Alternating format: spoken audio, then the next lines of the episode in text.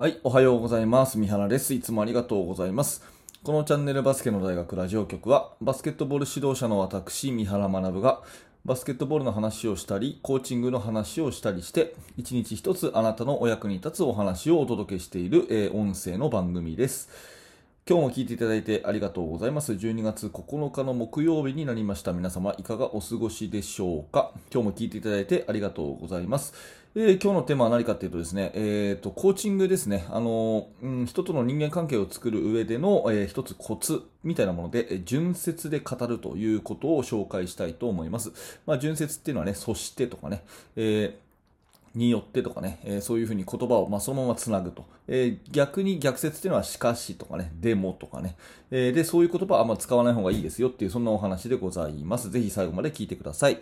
えー本題に深く入る前にお知らせを2つさせていただきます。え1つ目はですね、えーメルマガですね。バスケの大学では、えコーチングについて、学べるコンテンツを2日に一遍メールであなたにお届けするサービスを行っております。最初の1通目で、えそこでしか見ることのできない特典の動画もプレゼントしてますので、でぜひこの機会にメールアドレスの登録をよろしくお願いいたします。えそしてもう一つはですね、えこの YouTube のメンバーシップ機能を使った限定放送もお届けしております。こちらは基本的に週に2本ね、え限定の音声、だいたい20分から30分ぐらいの、えもうちょっと、え深く入ったというかですね、え現在進行形で私が手掛けているチーム作りとか、私が考えていることとかですね、そういったことの内容を限定放送をしております。え興味のある方はこの動画の下の説明欄からですね、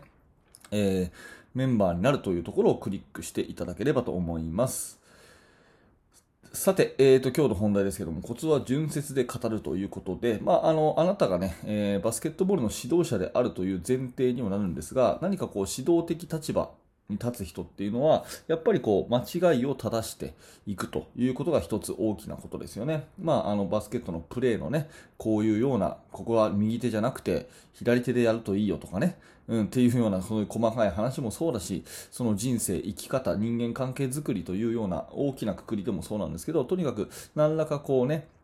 えー相手の間違いを指摘して、えーそしてそれを正しい方向に導いていくというのが役割ですよね。うん、ただ、そうなんですけれども、やっぱり人っていうのは基本的にですね、自分を否定されたり、反対のことを言われたり、えーするっていうのが嫌なんですね。嫌いなんですね。本能的に受け付けないということで、で、これ私が思うにね、年齢関係ないんですよ。うん。あの、反抗期の子供だから嫌がるとかね、そうじゃなくて、たとえその相手の人が50歳だろうと、60歳であろうと、70歳であろうと、やっぱり自分がやっていることをですね、いや、それは間違ってると思います。っていうふうに言われることっていうのは、やっぱりすごくね、あの嫌なんですね。で警戒心を持ってこうビクビクしてしまうんですよね。次は何言われるのかなみたいなね。そういうような関係なの。あの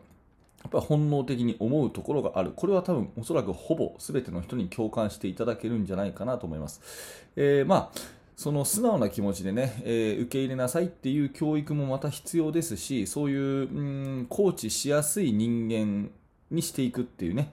ことも、まあ、大事は大事なんですけど、本能的にはですね、やっぱりその、非難されたり、否定されたり、えー訂正をされたりっていうのは人間やっぱり受け入れがたいんですよ。ただその中で、えー私たち指導者は、まあ、ある意味役割として、そういう、えーまあ、時にはね、えー反対意見を出して、ね、間違いを指摘してというようなことをやっていかなきゃいけない立場じゃないですか。うん、心矛盾があるわけですよね。で、その時に、私なりにね、私なりに一つ、えー気をつけていることというか、えー努めてね、意識的にやっていることは、この純説で語るという言葉、いわゆる接続詞ですよね。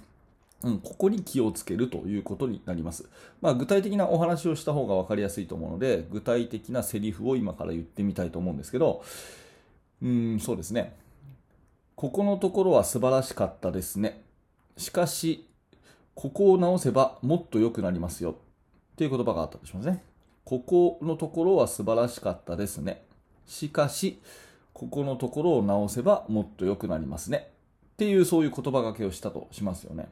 ただこのしかしっていうところをそしてっていう順節に変えるんですね。ここのところは素晴らしかったですね。そしてここを直すともっと良くなりますね。うん、これ変えたのはたった一つの接続詞、しかしをそしてに。ね、逆説を順説に変えただけなんですけど、受け取り方がどうでしょう。全然違うと思うんですよ。